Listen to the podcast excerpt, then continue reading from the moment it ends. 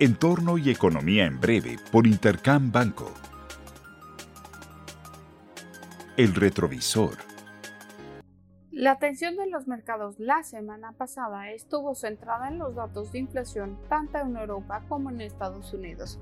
Para la eurozona, la inflación se aceleró a 8.6%, superando estimados por onceavo mes al tiempo que para Estados Unidos la inflación medida por el deflactor de gasto de consumo personal, la lectura preferida por la Reserva Federal, se estabilizó en mayo al situarse en 6.4%. Datos de actividad económica en China señalan una economía que se sigue recuperando luego de las contracciones registradas en meses previos. Para Estados Unidos, el ISM manufacturero confirmó la debilidad en el sector y una caída en la demanda, que crece a su ritmo más lento en los últimos dos años. En el caso de la economía mexicana, se publicaron los datos de balanza comercial que registraron un déficit donde las exportaciones e importaciones crecieron en términos anuales y secuenciales sin mostrar un impacto evidente por las disrupciones de las cadenas de suministro.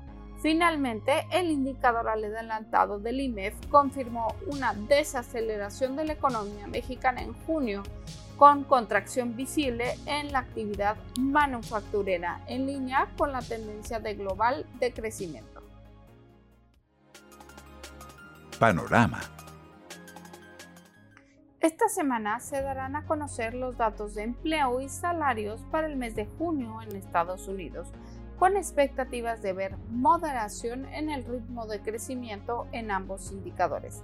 Además, se publicarán las minutas de la última reunión de política monetaria por parte de la Reserva Federal y el ISM del sector de servicios.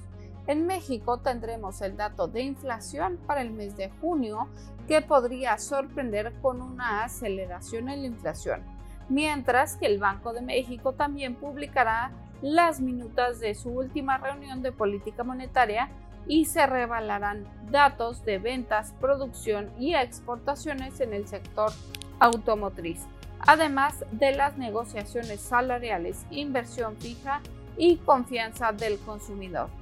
Finalmente, en China se publicará el dato de inflación para el mes de junio, que se espera una aceleración hacia 2.5% en términos anuales. Les deseo una muy buena semana. Yo soy Alejandra Marcos. Esto fue Entorno y Economía en Breve por Intercam Banco. Síguenos en redes sociales y consulta nuestro podcast en intercam.com.mx.